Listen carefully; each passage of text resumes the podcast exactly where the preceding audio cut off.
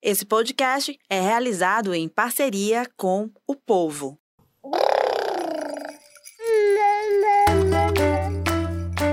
Você ouve agora o MamiCast, o seu podcast de maternidade com informação e leveza. Muito bem, muito bom dia, boa tarde, boa noite, MamiCaster. Estamos de volta em 2023, começando o ano aqui com tudo já, novas pautas, novos convidados, trazendo os melhores conteúdos para vocês. Eu sou Raquel Gomes, sou jornalista, mãe da Serena, de 4 anos, e mãe da Martina, que está por vir. Vocês ficam comigo ao vivo agora no Facebook da O Povo CBN, também no Facebook do Povo e no YouTube do Povo Online. Então fica com a gente ao vivo. Você também acompanha a gente no Instagram, segue a gente lá no arroba MamiCast, fica por dentro dos melhores conteúdos desse universo de gestação, maternidade e infância. Então você que é mamãe, papai, cuidador, rede de apoio no geral, você que está inserido nesse, nesse universo que eu gosto de trazer, né, eu chamar de universo, porque é muito abrangente, tem milhares de, de abordagens, de formas, de, de, de, maneiras de você se inserir dentro dele. Então, se você está inserido nesse universo da maternidade, se você é um amante da maternidade e que está sempre buscando evoluir, está sempre buscando estudar, melhorar, porque é isso que a gente faz todo dia. A gente está sempre buscando evoluir. E o conhecimento é a grande chave disso tudo. Informação é isso que vai fazer com que a gente consiga trazer e consigamos ser melhores cuidadores dos nossos pequenos e consigamos trazer uh, um, um, uma parentalidade mais saudável, a mais saudável possível, a mais feliz e mais saudável possível. Então, convido você para estar aqui com a gente nesse primeiro episódio do ano. A gente teve um pequeno intervalo, bem pequeno mesmo, para organizar a casa. E aí já estamos de volta nesse 28º episódio do MamiCast. Esse ano a gente vai completar um ano no mês de maio está chegando, hein? A gente vai fazer episódios bem especiais para vocês. Fiquem atentos. Eu vou dizer também que você que é amante do áudio, daquele podcast em áudio, que está ligado nas plataformas, no Spotify, no Deezer, que é fã de carteirinha daqueles podcasts, segue a gente também por lá, o MamiCast está nessas plataformas, então você pode acompanhar também a gente enquanto você vai para o trabalho, enfim, volta para casa. É, dá uma, uma melhorada no seu dia, enfim, ouvir falar sobre maternidade e ouvir histórias e muito mais também profissionais competentes que a gente traz aqui toda semana para você. O podcast é uma parceria com o grupo de comunicação O Povo e com a Rádio Povo CBN. Então vamos lá, vamos parar de falar tanto. Vamos passar agora para o nosso tema de hoje. Vamos falar de saúde bucal dos pequenos. Quando começar? Eu acho que começa muito antes dos primeiros dentinhos nascerem. E é isso que a gente vai trazer hoje aqui, né? Tanto a alimentação quanto a higienização, a escolha dos hábitos certos. Isso tudo vai ser determinante para que uma criança tenha dentes de leite saudáveis e um sorriso bonito desde pequeno. É fundamental também que as mães cuidem da saúde bucal antes mesmo de ficarem gravidinhas. Sabia disso? Se não sabia, não se preocupa que aqui a gente vai aprender, aqui é a aula, aqui é o momento, né? Ah, por que, que ter esse acompanhamento de um odontopediatra ao longo desse processo faz toda a diferença, né? Vamos saber exatamente isso. E a gente vai trazer dados, vamos trazer aqui ninguém mais, ninguém menos do que a nossa convidada competentíssima de hoje, a doutora Grace Teles. Ela é odontopediatra, professora da Universidade de Fortaleza e é representante da comissão científica da Associação Cearense de Odontopediatria. A doutora Grace tem um currículo muito maior que esse, é claro, mas não vou conseguir dizer tudo. É ela quem vai se apresentar. Doutora Grace, seja muito bem-vinda. Sinta-se mesmo como se estivesse aqui ó, comigo em casa, tomando um cafezinho ou um chá. E fica à vontade. Vamos então bater um papo sobre saúde bucal e sobre o bem-estar infantil, né? Sim, sim, com todo prazer, Raquel. Muito obrigada a vocês eh, e a D2M também. Eh, dizer que, que é sempre a oportunidade, aquilo que você falou, a informação ela é tudo. Então, a, o que melhor nós podemos dar aos nossos filhos, aos nossos pequenos, é exatamente os pais serem informados. E os cuidadores, a rede de apoio, seja os professores, todas aquelas pessoas que estão envolvidas com a infância. A verdade é essa. Exato. Perfeito, doutora. E, e, essa evolução, esse conhecimento, parece que ele nunca acaba, né? A gente está sempre, sempre descobrindo coisas novas. A senhora que também é uma pesquisadora, que também é uma, uma docente, sabe melhor do que eu isso, Sim. né? É, uma, a ciência é muito dinâmica. Exato. E, de fato, a gente precisa, ou seja, os conhecimentos, o assunto ele sai e depois você precisa se certificar se aquele assunto ele realmente é verdadeiro e mesmo até dentro da ciência, você tem um resultado e depois aquilo é solidificado, ou seja, é constatado se de fato é aquilo mesmo. Então, muitas vezes são anos para você obter uma informação é, de qualidade e uma informação verdadeira, condizente com a realidade. Né? Exato. E a saúde bucal, assim, nesses últimos anos, ela teve uma evolução muito grande em termos de conhecimento. Cada vez mais a gente observa e entende a saúde bucal como uma saúde relacionada à saúde geral. Não temos como dissociar o corpo. Quando a gente se forma dentro, no caso você aí está gestante, é o embrião ele, ele é um todo e a cavidade bucal já está sendo formada. Às vezes a gente esquece que a cavidade bucal ela é, é o tubo digestivo, ou seja, onde inicia tudo, onde inicia a digestão, começa na boca. É? Olha aí então a, a gente precisa pensar nisso aí, e principalmente assim as pesquisas que estão relacionadas a esse sistema digestivo estão muito avançadas. Se reconhece é, o intestino como um grande cérebro, ou seja, um grande centro de saúde do corpo. Então, isso é algo extremamente nobre, é uma informação bastante, é, não só complexa para ter chegado a esse momento, mas também importante a gente ter reconhecimento disso. Sem dúvidas, eu vou, eu vou começar por aí então, né? Vamos falar dessa parte que eu até mencionei no início, mas acabei falando muito por cima, é, sobre essa relação entre gestação e saúde bucal. Por que, que as mães precisam já estar ligadas nisso durante a gravidez, né? Uhum. E eu me incluo nisso. Sim, então. A primeira, o primeiro entendimento que precisa ter é o autocuidado materno. Antes mesmo da gente pensar no bebê, se você, se a gestante ela pensa nela e ela cuida dela, está consequentemente cuidando do seu bebê.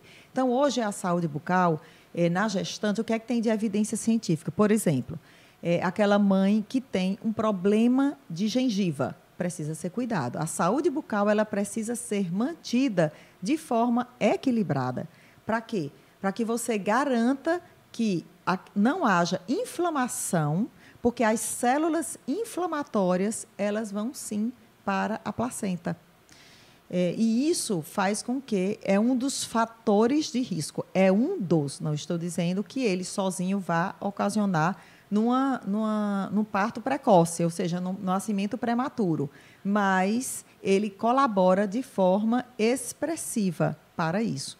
Então, aquilo que se fala, ah, a cada gravidez, um dente eu perco. Existia uma cultura relacionada a isso, que a gravidez ela, ela denegria a, a saúde bucal. E o que é que acontece? O corpo no momento da gestação, ele tira os nutrientes de onde ele puder para manter aquela gestação. Daí a importância não só da alimentação, aquela mãe, mesmo diante de uma vida ativa, ela precisa cuidar da alimentação, da hidratação, como a Raquel está tendo aqui, olha só, está com a garrafinha de água dela aqui do lado. Então, ela não pode esquecer mesmo diante de uma vida corrida. Mas existe um outro fator também que interfere na formação da saúde bucal é o movimento do corpo da mulher, dessa gestante. Quanto mais parada ela fica, por exemplo, se ela trabalha sentada, ela de vez em quando tem que levantar para movimentar o corpo, porque não só para a circulação, mas também da posição do bebê, da formação celular. A gente tem estudos já mostrando a resposta disso, a influência dessa, dessa condição, até da posição do bebê, é, e que vai futuramente interferir na saúde bucal, ou seja, na forma do arco do bebê. Ou seja, na, na, forma, na forma do arco, eu digo assim, é na forma da boca do bebê. Né? Então, é, a gente precisa, você veja que o cuidado ele vai muito mais além do que se possa imaginar.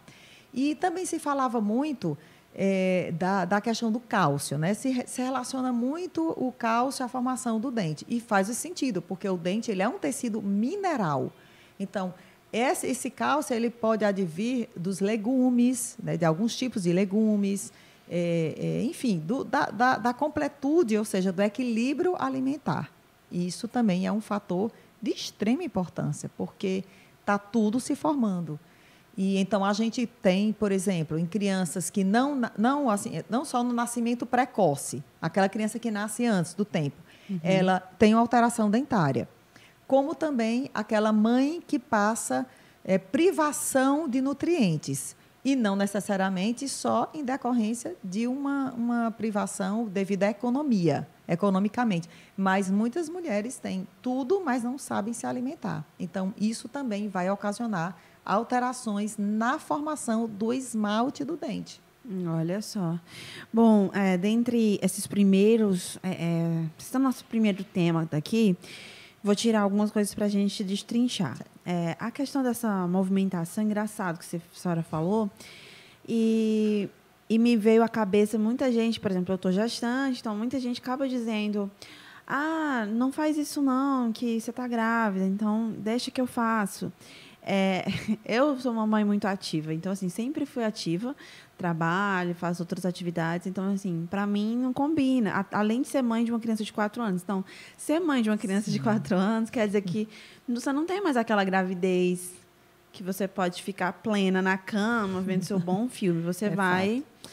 você vai ter que lidar ali com mamãe, quero fazer xixi, me leva, mamãe, quero isso, tal, tal, tal. E às vezes pegar no colo, porque colo é vida. Então, não tem muito isso. Na verdade, é, é, é estimulado que essas mães façam essas atividades físicas, porque elas vão estimular também esse movimento do bebê, né? É, é, bom, aí existe, existe uma informação importante de ser ressaltada. Uhum. É, não é que a você não vai deixar, você vai deixar de fazer tudo. Claro uhum. que algumas questões não pode esquecer que, que você está numa condição especial. Falar de chupeta, né, doutora? Claro, é uma pergunta clássica. Sim. E muita gente até até hoje eu vejo gente ainda se questionando. E até hoje que eu falo é que, assim, já, a Serena tem quatro anos. E desde que eu estava grávida dela, que existem dúvidas sobre isso. Sobre, ah, eu dou ou não dou? É, é melhor eu comprar ou não comprar? É, quais são os malefícios, quais são os riscos em relação à marcada dentária? Claro, porque também tem a questão do, do bico do peito e da amamentação. Mas uhum. vamos tentar trazer esse assunto de uma maneira mais geral, doutora. Mais geral. É, eu, vou, eu vou só citar, assim, a gente começar por amamentação. O aleitamento, ele faz o quê? Ele faz com que o bebê satisfaça a necessidade de sucção.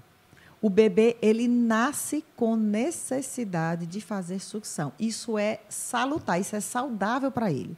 Se ele não faz, ele tem uma tendência a ser um bebê mais chorão, mais inquieto. Ele, a gente diz que ele se desorganiza. É tanto que quando o bebê está dentro de uma UTI, é, as enfermeiras muitas vezes elas fazem uma, elas usam um recurso na luva que é como se fosse uma chupetinha. Não é uma chupeta, ela não usa, dentro da UTI não pode. Mas entende? Só para o bebê se organizar, ele não chorar tanto, ele um choro excessivo, ele perde peso. Então, existe, tudo tem suas regras, tudo tem suas exceções. Então, na chupeta, o que é que a gente recomenda?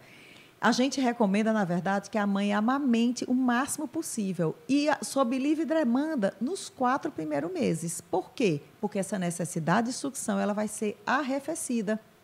E aí o bebê automaticamente não vai ter necessidade de, mais, de usar a chupeta.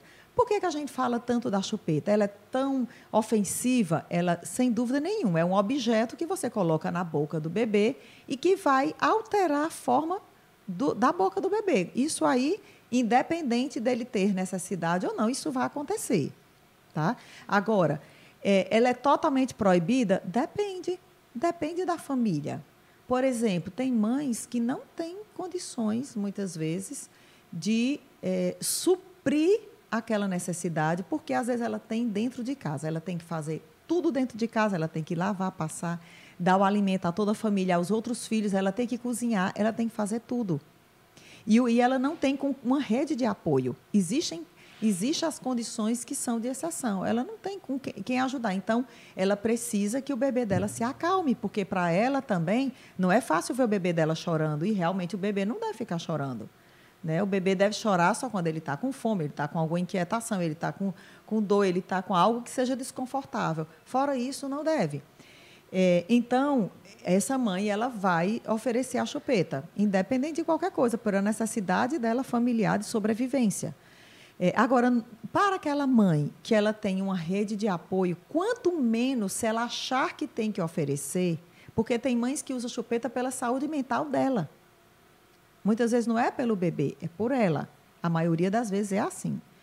É, então, ela ofereça a chupeta o mínimo possível. O colo, ele é uma chupeta. Você falou do colo, e o colo é uma chupeta. Porque a criança, o bebê, se acomoda muito bem no colo. Essa situação de dizer, não, o bebê tem que ficar no berço para ele não se acostumar no colo. Ele vai ficar no colo só um tempo. Ele não vai ficar a vida toda no colo.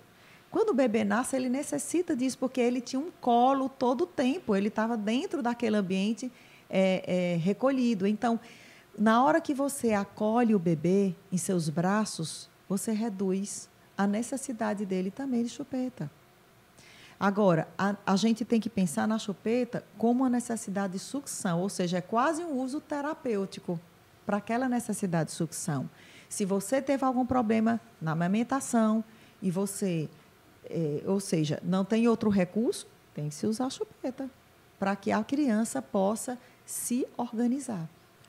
Olha só que. É, acho que a senhora tirou 50 quilos das costas das mães. das mães. É muito engraçado isso, né? Engraçado assim, se não fosse trágico, porque a culpa ela chega. Quantas mães não já me procuraram é, é, realmente chateadas e, e, e, culpadas, assim, tipo, Raquel, como é que foi contigo? Tu deu a chupeta? Porque eu não dei, mas não, não, é, não teve nada, tipo assim, de. Eu não, eu não deixei. A, a chupeta não é vilã, nem nunca, para mim, nunca foi. Eu não achei necessário para mim, porque eu amamentava, tinha questão de muito colo.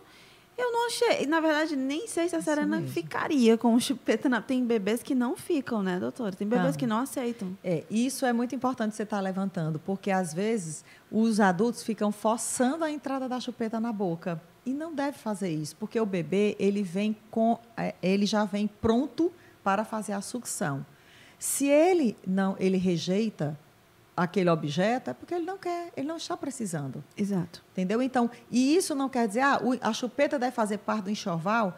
Eu normalmente não recomendo, porque já vem o enxoval natural, que é o, o, a, o, peito. o peito.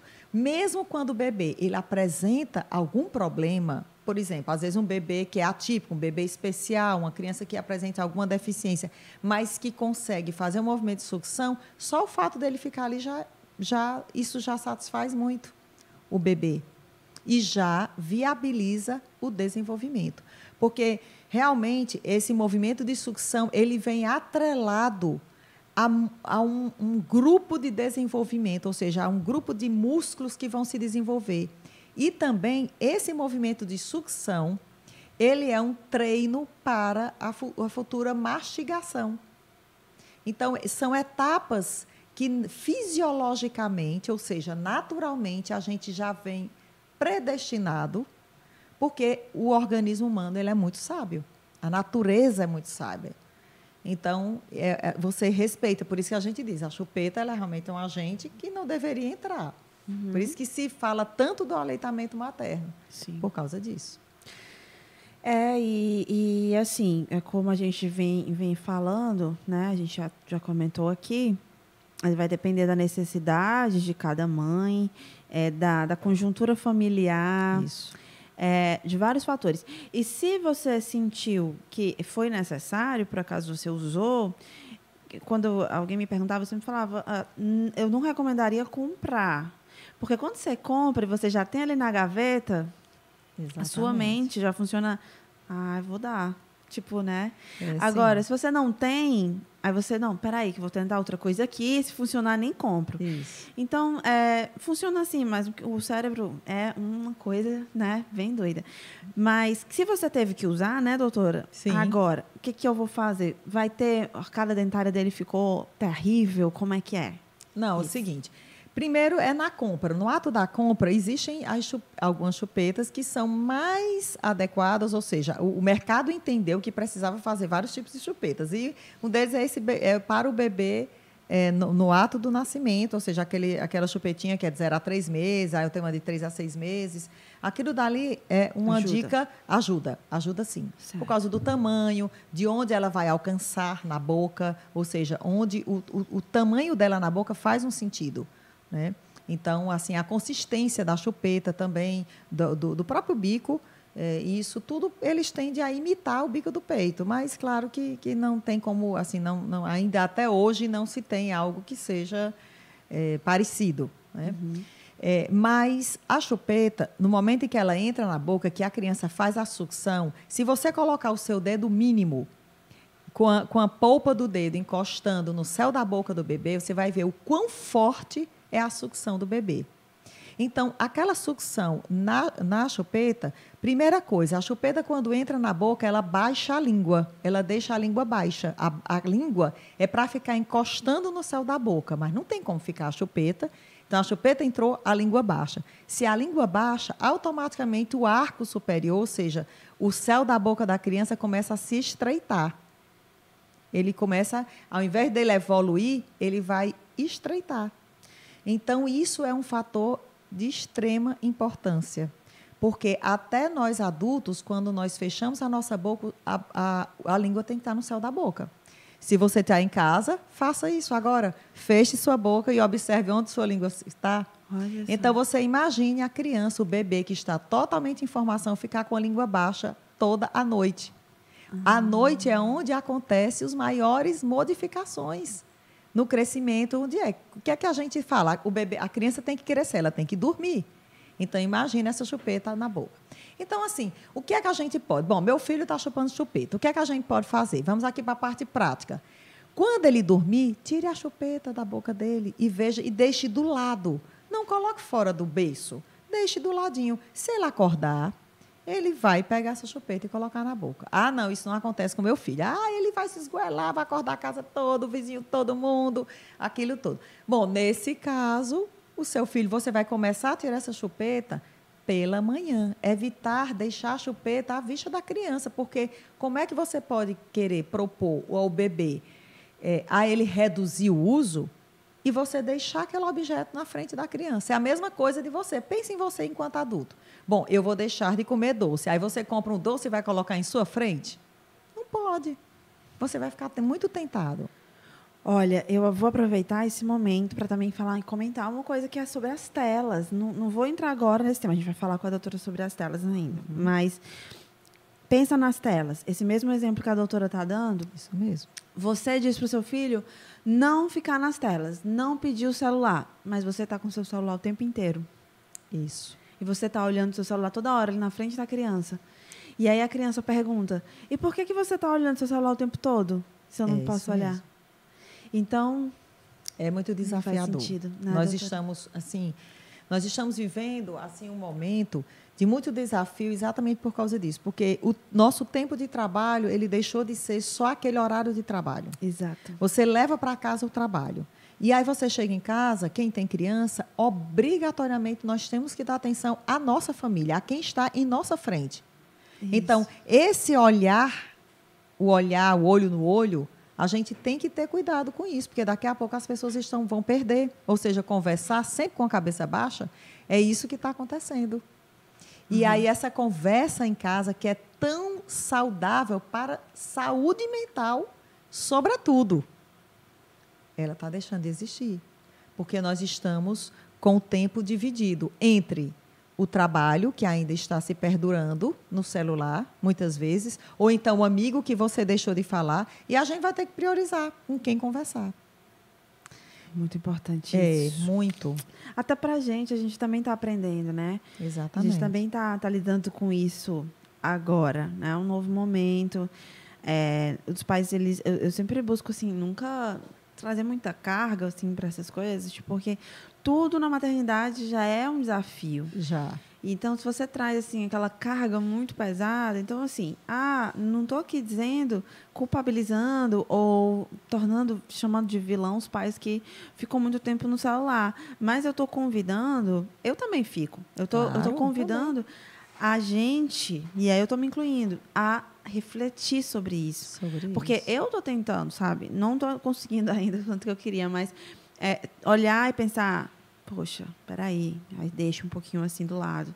Calma, Exato. vamos lá e tentar, né? Eu acho que a gente consegue, tal hora, reduzir. É, você sabe que, que é, é, é, algo interessante. Por exemplo, você leva um bebê, você leva seu filho, que já está um pouco maior, e no caso você tem a Serena, que tem aos quatro anos de idade. Então, você leva ao dentista. É muito bom quando eu, particularmente, eu gosto muito quando eu vejo os pais olhando a consulta.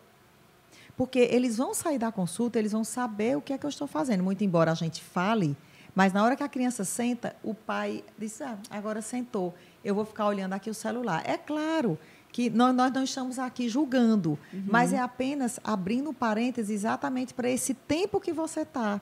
Ou seja, a gente muitas vezes o pai sai e ele não sabe o que a gente fez. Se eu não falar, ou seja, se outro colega provavelmente também falar, se o médico também não falar, entende? Então, a criança, ela também gosta de ser observada, de ser cuidada. E ela não é só do professor, é sobretudo dos pais. Ou seja, na hora que a gente olha, a criança precisa de atenção. Por quê? É a mesma coisa que você, é, por exemplo, dizer, vá sozinho para um determinado lugar. Vai ter o tempo que seu filho vai sozinho para aquele determinado lugar. E se você não estar com ele, olhando para ele, ele se sente sozinho do mesmo jeito. Você às vezes está na companhia, mas você não está observando. Mãe, olha aqui, por exemplo, às vezes a criança faz uma gracinha, ela faz para chamar a atenção dos pais. E ai, que lindo aquela coisa, a gente precisa realmente, eles precisam desse reforço, o reforço positivo. E a gente só vai fazer isso se a gente estiver olhando. Não tem como a gente fazer isso se a gente estiver olhando para o celular. Isso de diversa natureza. Você está, às vezes os pais estão no parque, estão passeando, estão na praia, mexendo no celular. Então a gente pode até tirar menos fotos. As crianças não vão precisar de tantas fotos. A gente tira fotos demais, né? Então não precisa de tanta foto, precisa da gente, precisa do olhar da gente. Olhar depois na foto é outro sentido. Já não tem mais o mesmo movimento. Né? Então é esse despertar. é, sim. Vamos voltar então, falar de continuar falando dessa parte inicial e aí nascem os primeiros dentinhos. Nossa, Tem várias notícias dentes. já saindo por aí de bebês que já nascem com dente. Uhum. É, Aí até que ponto que isso é possível? Isso é normal? Não é? É para se desesperar se nascer com dente? Não, é para se examinar, é para se consultar. Uhum. É assim, existe o dente natal, que é o dente a criança realmente é possível. Tanto o dente natal, a criança nascer com o dente, como o dente neonatal. Logo após o nascimento, o dente nasce, ele rompe. A gente fala de o nascer e romper. É, em ambas as situações precisa ser avaliado, porque se o dente estiver mole, ele precisa ser removido. Por quê? Porque a criança, o bebê, ele pode aspirar. Né? Então, isso aí é, é, é, isso aí, ou seja, a pessoa tem que evitar de todas as maneiras. E muitas vezes esses dentes, eles são dente extra, não é o dente normal, né? Ou seja, né, da, da, que vai. Né? Os outros depois vão nascer. E, de fato, e mesmo que ele fique, requer os cuidados. O bebê, ele nasce sem dentes, né? O normal. Para amamentar e tudo, existe toda uma, uma linhagem aí de natural que a natureza ela demanda para isso. Ou seja, nasce sem dentes para ele amamentar, não machucar a mãe e tudo mais. Quer dizer, o dente ele nasce também junto com todo o desenvolvimento da criança, o desenvolvimento motor e tudo mais. E, e tem uma questão a respeito de dar cerco, ah, limpa a boca do bebê, não limpa a boca do bebê. A ciência mostra assim, que você só limpa a boca do bebê quando o bebê toma leite artificial. Se tomar só o leite materno, não limpa por quê? Porque existe as imunoglobulinas, que são aqueles agentes protetores que estão ali no leite materno e vão ficar na boca para que o bebê não tenha cândida, por exemplo, que é comum, que a gente chama de monilha, né, popularmente chamada de monilha. Então, o ideal é que você só faça a higiene da língua do bebê quando ele toma o leite artificial. Perfeito. Já mas, tirou aí dúvida de milhares. É, então, mas depois que nasce o primeiro dente, começou a apontar, já tem que escovar. Tem que limpar. Já oh. tem que oh. escovar. E tem muitas escovas no mercado, escovinha com cerdas extras macias. Uhum. Extra macias. Então, é, macia é a, a, a, o tipo de escova que vai para o bebê com a cabecinha pequenininha, que não vai machucar, não precisa botar força. E aí vai acostumando também. Olha que legal. A pasta de dente, vamos falar então da pasta de dente? Ah, então. Com flúor, sem flúor? É, então. A gente tem assim um grande, atualmente existe uma grande divergência na questão do uso do flúor. Uhum. Mas aqui no Brasil nós temos um dos maiores pesquisadores do mundo em flúor, que fica é, em, em, Piracicaba, o Dr. Jaime Cury. E a recomendação é que use sim com flúor. Qual, o que é que você tem que ponderar? A quantidade. A tendência das pessoas é usar muita quantidade de flúor, porque a maioria das propagandas, elas, elas aparecem, claro, está fazendo uma propaganda, então ela coloca uma quantidade de pasta expressiva. Mas, assim, é menos, assim, a metade de um grão de arroz, ou menos. Então, se você vai comprar o creme dental, observe o prazo de validade do creme dental, porque ele deve demorar mais de um ano aí com você. É? é? Deve durar mais de um ano, então. Sim, porque a quantidade é mínima que você vai usar. Olha é uma aí. quantidade aumentada, um grãozinho de arroz e até eu menos. Devo ter usado muito mais. Não, então, Ai, por Jesus. favor, né, Raquel? Não, não dá mais. Não, é que de fato, assim, eu já sabia que era pouco. Uhum. Eu colocava pouco, mas eu não colocava menos de um grão. É, mas agora com a Martina vai dar certo. Sim, vai, vai, dar, vai dar, certo. certo. É, e, então, tudo bem. Então, ah, mas tem aquela concentração indicada do flúor na pasta? A maioria das pastas infantis, você observa assim, 1 mil ppm, chama-se parte por milhão. Aí a sigla é ppm, aí tem o Fzinho, lá o F maiúsculo, que aí ele já está representando o flúor. Então, ppm é parte por milhão de flúor. E aí, se você vai comprar o creme então é 1 mil. 1 mil ppm, pronto, pronto. dá certo para o bebê. E uma, algo importante também é você ensinar seu bebê a cuspir. Como é que eu posso ensinar? Porque se você ensinar a cuspir, quanto mais precocemente ele aprender a cuspir, melhor é. Não só pela questão da escovação, mas também ah, pelo quando está gripado, né? Ou seja, para né? ou seja, para expectorar Sim. e tudo. Então, é, então você cospe na frente da criança. Olha só, você dá o nome. Olha só, a mamãe vai cuspir. Aí, tchuf, cospe, lá na pia, claro. E, e aí ele vai aprender naquele ato que ah. funciona depois. Eu tinha essa dúvida, sabe? Se depois é, do enxágue, que a gente faz lá, a gente coloca água, né? Tem que uhum. enxaguar e tem que tirar aquela água da, da boca. Sim. Tipo, não pode. É, se acabou a escovação, não colocou água, deixou lá. Não pode, não, né? Não deve. Tem que tirar, retirar aqueles resíduos, né? É, se, se você puder pegar uma fralda limpa, e colocar, enrolar no dedo, se por acaso for difícil para o seu filho, é, é, é, colocar para fora, né? Cuspir, então você limpa a boca com a, uma fralda enrolada no dedo embebida, ou então uma toalha embebida na, em água. Ah, para tirar, porque não tem só o componente o flúor em si, mas tem é um detergente, você tem muitas vezes corantes, os flavorizantes, que tem nas pastas para a criança gostar e, e, e usar. Né? Uhum. Sempre tem algo mais atrativo que é relacionado a, a, essa química. Então, assim, a minha recomendação particular é que, sem dúvida nenhuma, limpe. Muito bem. E em relação a. Bom, já falamos de escova, já falamos de pasta e falamos também da idade que começa a, a escovação. É, tem alguma, alguma também indicação de a partir de seis meses, a partir do surgimento do dente, né? Não tem essa, essa data. E, e, eu, vou, eu vou só fazer um complemento, Raquel, que as pessoas me perguntam muito, é sobre enxaguatório. Mesmo a criança quando é pequena, ah, tem uns, uns enxaguatórios, né? Aquele bochecho para bebê ou para criança pequena, né? A criança, às vezes, há quatro anos, ela vê o pai ou a mãe, às vezes, usam e elas querem usar. Não deve. Por enquanto, não deve, exceto sob recomendação do profissional. Certo. Entendeu? Então, assim, é bom evitar o enxaguatório. A primeira consulta ao odontopediatra? Antes de nascer os dentes. Antes é. de Sabe por quê? Hoje, a gente já tem uma ciência que ela mostra que, sabe os arcos do bebê? É a gengivazinha do bebê, né? Quando ela se junta, ou seja, quando você fecha a boca, você já consegue avaliar como o bebê. Será que está adequado aquela aquele forma de fechar o arco do bebê? Entende? Assim, a gengivazinha, na hora que o bebê fecha a boca, encosta o de cima e o de baixo.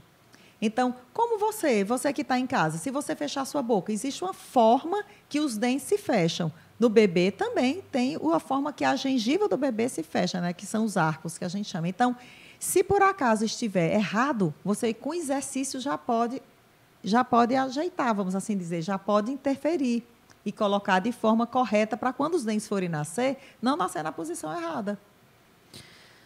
Muito bem. Bom, bebê é, dormiu, não conseguiu escovar o dente. Vou escovar com ele dormindo. Pode? Pode. Deve. Dá certo. Dá né? certo demais. E as mães que têm medo do bebê engasgar?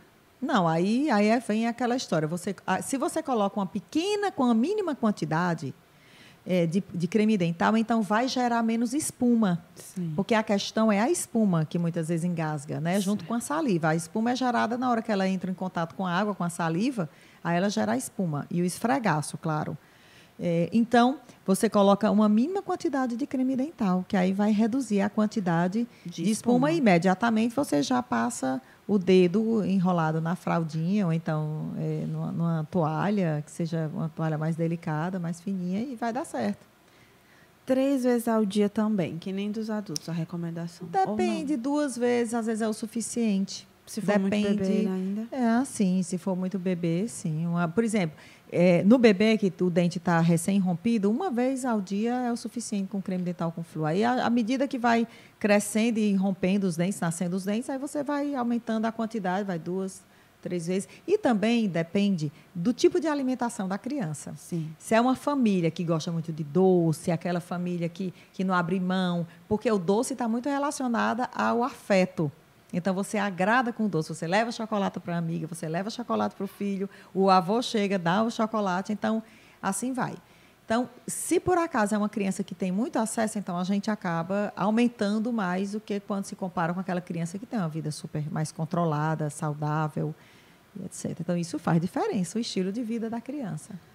É, e, e, a gente sabe da recomendação, né, do, dos doces, é, é, até dois anos, de evitar mesmo. O sal e o açúcar, né? O sal e açúcar. Então, é, é, claro que você não vai também desesperar se a criança ali ah, acabou ingerindo, alguém, alguém acabou dando. Sim. E aí, calma, né? Tá tudo bem. Você fez ali um trabalho durante 360 dias, se cinco vezes ao longo do ano Sim. aconteceu assim fora, fica tranquilo. Claro. claro. É, e o, o, também sobre o tempo que a gente deve renovar as escovinhas. Há alguma diferença? Porque a gente tem que renovar sempre, né? O adulto tá... Não, a gente recomenda o seguinte: lave a escova com o sabonete que você lava suas mãos. Por exemplo, um sabonete líquido. Lave as cerdas da escova. Isso vai manter aquela escova por mais tempo. Ou seja, a gente muda a escova quando deforma as cerdas. Fora isso, está tudo bem. Não Entende? sabia que era para limpar com sabonete. É, você achava um que sabão líquido, aí você vai e limpa, né? Que aí mantém, porque a boca tem muitas bactérias, né? Uhum. Então é importante que ao escovar você já mantenha. Tem duas coisas que é importante assim no cuidado com a escova. Não só lavar as cerdas, mas também na hora de guardar, você guardar em pé, em pé com a caixinha, mas aquela caixinha que consiga ventilar. Existem caixas que são totalmente fechadas, não tem caixa que, que, que deixa com que a água escorra. E aquilo dali é fundamental. Eu não gosto muito das caixinhas fechadas. Hum, porque, não deve. Porque elas, rapidinho, eu, eu, sinto que alguma coisa vai acumulando ali, eu não tenho como limpar. Exatamente. É uma coisa horrível. Você tem não que limpar pode. com o quê? Com escova? É, exatamente. Você tem que ter uma pode. outra escova para limpar a caixa de escova. É. Enfim, não. eu gosto daquelas pequenininhas assim que você coloca, né? Sim, Esse, e que consiga vazar a água também. Muito bem. Bom, eu acredito que as dúvidas vão surgir, né? À medida que a gente está. Deixa eu só. É, é, a gente está ao vivo, como eu vou repetir aqui ao vivo Sim. para o Facebook do Povo, da O Povo CBN, também no YouTube. E esse programa vai ficar disponível, claro, para você que. É, ah, eu tenho uma amiga que ela tem muitas dúvidas nessa parte, o bebezinho dela tá quase para nascer os dentes, então vou mandar para ela esse programa, então compartilha uhum. esse nosso programa com quem você. E, e se tiver dúvida também, Aquela é. quiser entrar em contato para tirar dúvida, sim, se quiser é pelo Instagram, doutoragrace.odontopediatria. É, a gente, a, na verdade, eu perdi meu Instagram antigo, né? Foi invadido e eu estou formatando um novo, mas assim, tem, tem, porque o antigo já tinha muitas informações, mas esse a gente tá, tá já está começando a construir, deixar, construir né? exatamente. Bom, rapidinho, vou dar aqui um, uma continuidade. Daqui a pouquinho tem vários temas ainda. Só surgindo tema aqui na minha cabeça. Juro que vem aqui, ó. Acontece. Falar já daqui a pouco é, sobre primeiras consultas, é, comportamentos. Assim, eu vejo que é muito, tem mãe que tem muito Sim. receio. Ah, mas eu já tentei levar três vezes, ele não deixou. Foi o que aconteceu comigo. Sim. A Arena tentou, a gente tentou várias, várias, várias profissionais, uhum. até que a gente conseguiu. É, então, vamos falar disso, de primeira Sim. consulta, primeiro contato. É, vamos falar aí de bastante coisa. Eu vou só trazer, vou só, vou só falar de, de um dos nossos apoiadores, enquanto a gente deixa a doutora Grace tomar um gole d'água, uhum. ela respirar também um pouquinho, a gente continua daqui a pouquinho, mas vou falar sobre início de ano letivo, né? A gente está já no, no, início do ano letivo, se você ainda não, não escolheu, acho que todo mundo já deve estar tá ali naquele processo de compra de material escolar. é uma fase bem difícil para as mães, acredite, é muito rojão. E o ano está começando, e é, é, um dos momentos mais específicos também, porque é a escolha da, da instituição que seu filho vai estudar, um dos momentos que os pais também trabalham mais né, ao longo do ano. É, bom, eu vou falar da, da, da escola, de uma escola específica que a gente, inclusive, trouxe as meninas aqui da escola Paulo Freire, no Colégio Paulo Freire. E a gente falou muito sobre metodologia, a escolha da creche, né, da importância.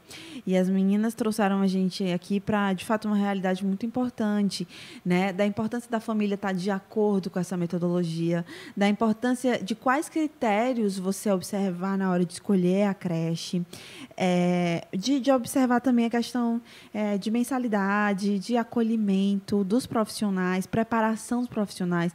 Então, tudo isso está envolvido e a gente, nossa, a gente aprendeu muito nesse episódio das meninas do Colégio Paulo Freire, Educação Infantil e Ensino Fundamental.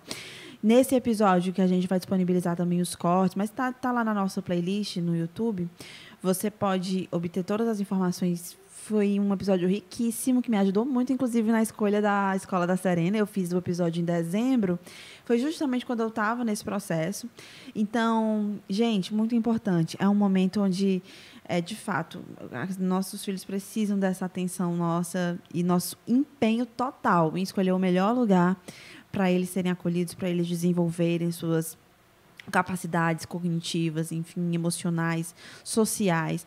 Então, tudo isso está envolvido. Eu vou dar aqui o telefone da, da e o endereço. A, a escola fica na, na Messejana, na rua Luiz Carlos Lopes. E o telefone para qualquer outra informação que você puder né, ter qualquer dúvida, 3274 1555, tá? Qualquer outra dúvida, entre em contato com a gente no direct, a gente passa o direct das, direct das meninas também, tá? Queria só fazer, é, fazer esse esse alerta, lembrar também desse episódio que foi muito bacana. E eu vou voltar agora aqui com a conversa com a nossa convidada especial de hoje, doutora Grace Teles, que é odontopediatra, é, que tem vários assuntos, né? Ela, ela estuda e se debruça sobre vários assuntos além da questão da odontopediatria, mas que está interligado, querendo ou não, está tudo interligado na infância, né?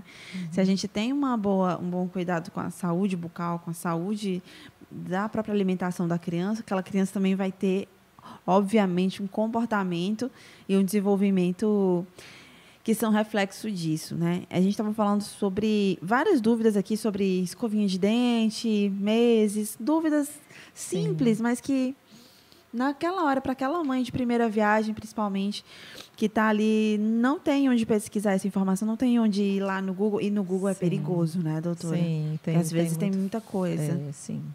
Tem muita informação deturpada, né? Que às vezes ela está ligada a um outro tipo de estudo que tem um outro é, desenrolar e que se pega uma frase e se torna, e torna aquilo evidente, mas ela está em outro contexto. Mas eu, eu, vou, eu vou falar aqui uma coisa, é, Raquel, a respeito da, da do creme dental para a escola. Ah. Você falando aí da escola? Sim. Então, o creme dental que vai para a escola, é, ele deve ser sem flúor. Entendeu? O creme dental de casa, que a, que a mãe controla, que vai, é melhor que seja. Porque na escola, embora a professora coloque, e, e a gente entende que se tenha muita responsabilidade, mas é muita criança. O ideal é que a nossa recomendação é que vá sem flúor. Porque é muita criança e pode até caprichar na quantidade. Isso mesmo. Ou eles mesmos pegarem. Porque às vezes criança é assim, por mais que se controle, porque coloca, mas você sabe como é que é, né? Criança. É, é. não vai saber direitinho colocar bem pouquinho, é, né? Não, e eles às vezes pegam. Às vezes, a, a maioria das escolas, creche, é, a, a, a professora coloca. A pessoa auxiliar coloca. Sim. Mas pode incorrer da criança pegar e colocar excessivamente. Mesmo assim, naquela quantidade, é melhor que seja sem flúor, mais seguro. Muito bem. Uhum. Bom, vamos voltar aqui, então. Já falamos de flúor e muitos outros assuntos. E, e essa questão da, da, da, consulta, do comportamento da criança ali na primeira consulta, Muito do importante. odontopediatra que você vai escolher, é, condutas até dessa própria consulta, que a gente pode observar. Uhum. É, quando eu passei por isso, eu fiz uma pesquisa, e aí você faz a pesquisa de odontopediatras. Uhum. Mas ali você encontrou um odonto, um, um dentista que não é odontopediatra, mas que ele atende também crianças. Uhum. Como é que fica essa questão é, é, para as mães, para as mães escolherem? Sim. Há a possibilidade, sim, de, de ter um profissional ali que tem todo um, um, cuidado, uma atenção, uma metodologia para lidar, né? Uhum. E, e, por isso tem uma formação específica para isso, né, doutora? Sim. Hoje nós temos profissionais especializados não só na rede privada, mas também na rede pública. E é importante que os pais, antes da consulta, já comecem a preparar o filho para, para aquele momento. Ou seja, já uma conversa em casa. Inclusive, é, a orientação é que se faça de forma lúdica. Se às vezes você tem um livro que você pode, no ato da história, mudar a história, de repente tem um personagem que a criança admire e que você pode criar uma história e contextualizar dentro daquela, daquele personagem, indo ao dentista. E ele vai falar com o dentista, ele vai conversar com o dentista, ele vai abrir o bocão para o dentista, ele vai brincar de estátua. Com o dentista, ele vai ficar estátua para o dentista contar dente, os dentes dele. Quantos dentes você tem? Você sabe? Então, eu também, a mamãe também, para saber quantos dentes ela tem, foi para o dentista, abriu o bocão, ele colocou um espelhinho, um espelho especial. Entendeu? Então, isso é um, um recurso, ou seja, de você é, já preparar a criança. Porque todo ambiente que a criança observa que tem. Quer dizer, não são todas as crianças, depende. Aquela criança, sobretudo, que teve uma experiência a nível hospitalar, aquela criança que te, precisa fazer exames corriqueiramente, em geral são crianças que elas já têm mais um receio né, para ir a, a, qualquer ambiente de saúde. Existe isso também. Mas aquela criança que nunca foi, você vai preparar, então é preciso esse trabalho em casa. E o dentista, em geral, é, ele também vai usar recursos lúdicos, inclusive uma linguagem adequada à idade da criança né? para que ela possa entender o que é que você vai fazer. E a criança também, ela pode ser atendida não só no colo da mãe, existem alguns recursos que se possa do jeito que ela se sentir segura, porque isso é fundamental. A criança precisa se sentir segura. E tem crianças que são uma, é cada uma é diferente da outra, não tem como. Ou seja, é a linguagem que você vai usar, é a maneira dos pais, é, é tudo é, é diferente. Então, cada pessoa tem as suas especificidades e precisam ser respeitadas, como também serem abraçadas, né, para que ela possa, você possa conduzir uma, uma consulta. E assim, a criança, muitas vezes, você vai, ah, vai uma vez, a criança não quer. Vai a segunda vez, a criança não quer. A terceira vez, a criança não quer. Isso pode acontecer. Depende. Às vezes é o dia da criança, às vezes, se ela dormiu, tudo interfere. Se a criança dormiu, se o horário que você está atendendo está exatamente no horário do esporte que ela ama, isso os pais não devem, devem marcar em um horário que ela não tem uma atividade que ela goste de fazer. Entendeu? Assim, você às vezes, ah, a criança adora o balé, você marca o dentista na hora do balé. Ela não vai ver com bons olhos. Verdade. O dentista, tudo vai ser ruim para aquele momento. Então, isso daí também vai interferir é, na forma da receptividade da criança. Olha só, tem uhum. que ficar atento a tudo. Né? Tem, né? são os detalhes, né? Aquela história. Os detalhes é que fazem toda a diferença. Né? E o ambiente lúdico também ajuda muito para que a criança fique segura. E é importante que a mãe também comunique ao dentista o que, que a criança gosta. Por exemplo, às vezes a criança ela gosta de animais, então você fala de animais. A criança gosta de um determinado personagem, você fala do personagem. Hum. E é importante os pais ficarem atentos o seguinte: quando a criança ela dificulta o acesso à boca dela, por exemplo, às vezes os pais chegam e falam: olha, ele não deixa escovar de jeito nenhum, é o maior trabalho para escovar, então a tendência é que essa criança também vai, dar, vai, vai apresentar dificuldade na hora, no momento do exame. Por quê? Porque se ela não gosta que os pais dela é, tenham acesso à boca, então, às vezes, o, o, o dentista ele vai ter que usar de recursos pedagógicos para ir adaptando. Isso chama-se adaptação da criança. E que não precisa acontecer na primeira vez nem na segunda vez. Às vezes só acontece na terceira ou quarta consulta. Depende. Hum. É, a parte cognitiva da criança também, se é uma criança que cognitivamente ela, ela né, ou seja, atinge todos os pressupostos, isso também vai interferir.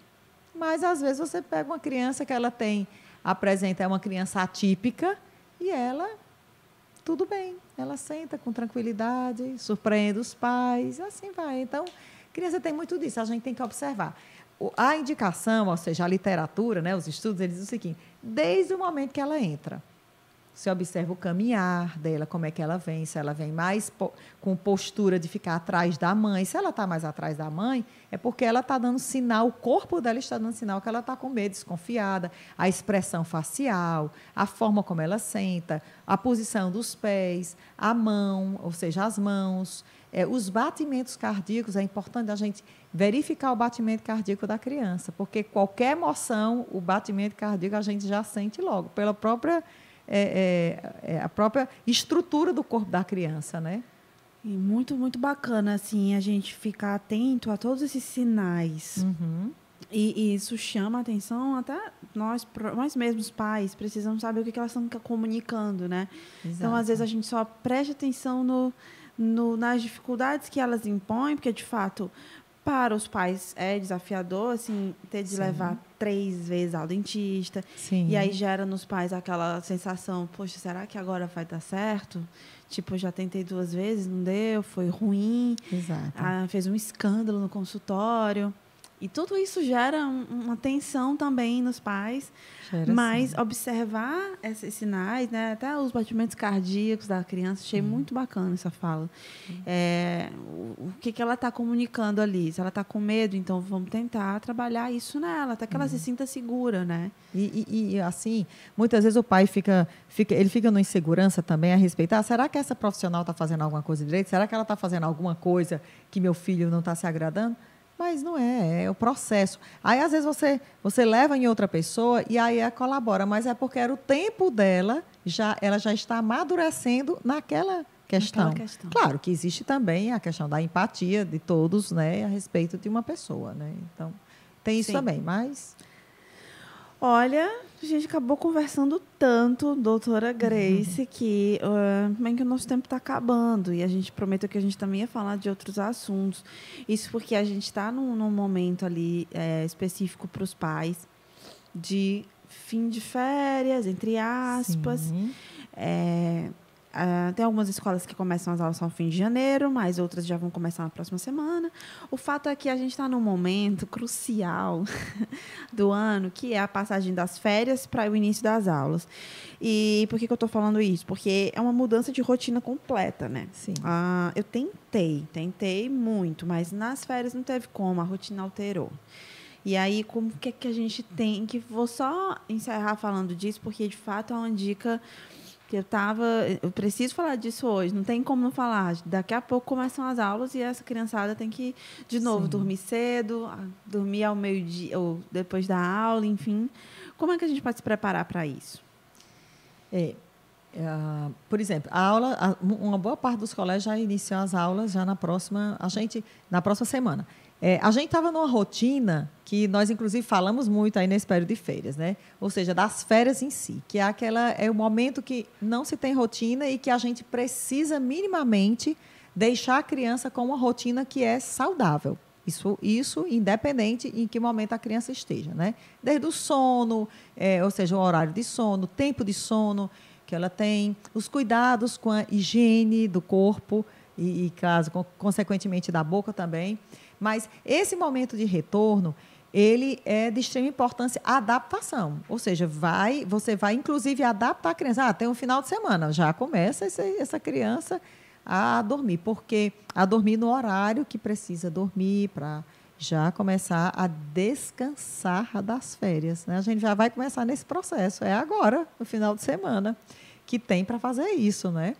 Porque às vezes assim, ah, é o final de férias, vamos aproveitar, tem que aproveitar, mas já colocando na rotina. E, e, a rotina da criança é muito importante. Os chineses falam, a medicina chinesa ela sempre fala que a rotina ela é muito saudável para o corpo. Ela, ela traz muita saúde. Né? Então, o que é que a gente poderia dizer né, para esse retorno? Ou seja, estou saindo das férias. É, a adequação, entrar nesse, nesse processo, nessa essa rotina, com um lanche já pensado, um lanche saudável já pensado. Aproveita agora esse final de semana, esses diazinhos que ainda tem, para você já pensar nessa possibilidade desse lanche saudável, se é que você já não faz. Uhum. É, ou seja, um cardápio de fato para o lanche, porque a gente sempre acha, não, o lanche é algo, não, o lanche ele faz parte da nutrição dessa criança. E hoje, muitas vezes, a gente está lidando muito com obesidade infantil. Não é só, principalmente nos países quanto mais desenvolvido, a gente tem estado com esse quadro. Então, tem isso, a questão do lanche ser saudável. E aí vai também a higiene oral, né, que a gente falou tanto nas férias, que é a, a, higiene oral é uma das que, por exemplo, a criança fica muito tempo no, no, no, nos, nos dispositivos né, móveis. E aí acaba de esquecer de beber água. E agora é a hora de estabelecer essa rotina, já conversar para que se possa retomar essa rotina, porque nem toda criança fica no colégio integral. Quando fica no integral, isso é mais fácil, mas ela vai ficar, se ela estuda só pela manhã, ela vai ficar à tarde em casa. Aí muitas vezes ela fica com a rotina da tarde como se tivesse férias, com os mesmos hábitos de férias. E aí é quando se, se tem que se cuidar, não só dos lanches, mas também dos cuidados com higiene, é, do, do evitar do excesso uso dos smartphones, enfim, de toda de, das tecnologias. Sem dúvida. Então, é, é importante a gente né, começar agora. Então, começa hoje, sexta-feira. Isso. é, e, e, vamos lá, vai dar tudo certo. Bom, sim. eu queria agradecer, né, nossa convidada de hoje. Tem uma série de, de, de, questões que a gente não conseguiu falar, né?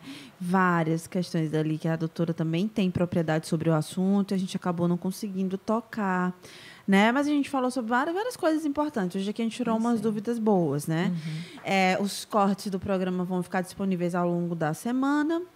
É, e você compartilha, já falei isso, mas vale a pena sempre reforçar. Compartilhe, porque informação é sempre bem-vinda. E tenho certeza que muita gente vai se ajudar com essas dicas de hoje aqui. Doutora Grace, muito obrigada, tá? Uma honra, uma Micast recebê-la. E, enfim, só enriqueceu ainda mais nosso programa, tá? Parabéns também pelo, pelo trabalho que a senhora realiza, né? Ah, eu que agradeço. É, estamos à disposição, não só para vocês, mas também para os que estão aqui nos ouvindo. É, e que, assim, informação, nós, vamos inici nós iniciamos falando de informação e eu vou finalizar falando a informação é tudo. É tudo. É tudo. É poder, é tranquilidade, é segurança. É sim é evolução, é tudo. Então, tá bom, já fiz então o meu recado. Você que acompanhou aqui o nosso programa, segue a doutora Grace também no Instagram, que ela disse que está reformulando. Uhum. E aí, de repente, tem muito conteúdo lá que você pode aproveitar Sim. e até perguntar. E o nosso também, segue o MamiCast. Sim, com certeza. É, e é isso, o MamiCast vai ficando por aqui, nosso 28º episódio. Você acompanha a gente também nas redes sociais, compartilha com os amigos. Próxima semana a gente está de volta aqui com outro tema super importante e eu acredito que a gente ainda vai trazer a doutora Grace aqui futuramente para falar de outros assuntos. Obrigada. Muito obrigada a você que ficou obrigada. com a gente ou você que viu depois desse programa, não conseguiu ver ao vivo.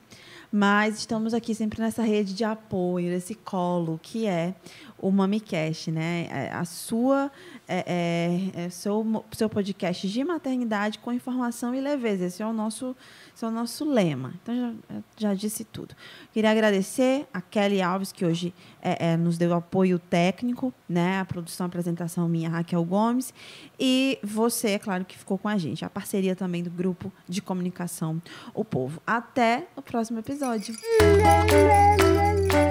Você ouviu o MamiCast, o seu podcast de maternidade com informação e leveza.